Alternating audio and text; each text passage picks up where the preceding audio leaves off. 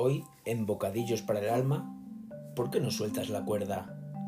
Cuentan que un alpinista, desesperado por conquistar el Everest, inició su travesía, después de años de preparación, pero quería la gloria para él solo. Por lo tanto, subió sin compañeros.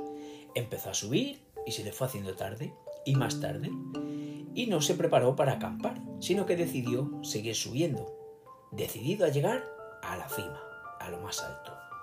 Le oscureció. La noche cayó muy oscura, sin estrella ni luna, en la altura de la montaña. Ya no se podía ver absolutamente nada. Todo era negro.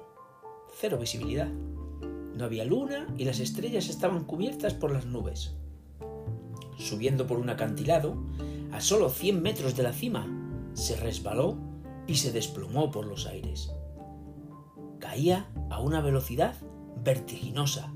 Solo podía ver veloces manchas cada vez más oscuras que pasaban en la misma oscuridad y la terrible sensación de ser succionado por la gravedad. Seguía cayendo y en esos angustiantes momentos pasaron por su mente todos sus gratos y no tan gratos momentos de la vida. Pensaba que iba a morir. Sin embargo, de repente, sintió un tirón tan fuerte que casi lo parte en dos. Sí, como todo alpinista experimentado, había clavado estacas de seguridad con candados a una larguísima cuerda que lo agarraba de la cintura. En esos momentos de angustia, suspendido por los aires, no le quedó más que gritar Ayúdame, Dios mío. De repente, una voz grave y profunda de los cielos le contestó ¿Qué quieres que haga, hijo mío?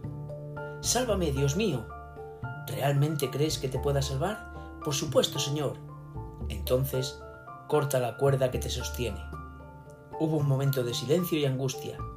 El hombre se agarró a la cuerda y reflexionó.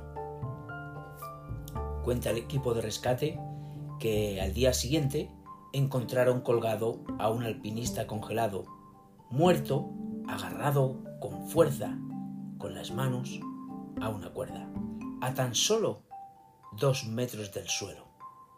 ¿Y tú? ¿Qué confiado estás de tu cuerda? ¿Por qué no la sueltas? Feliz día junto al Señor y recuerda que tú vales mucho para Dios.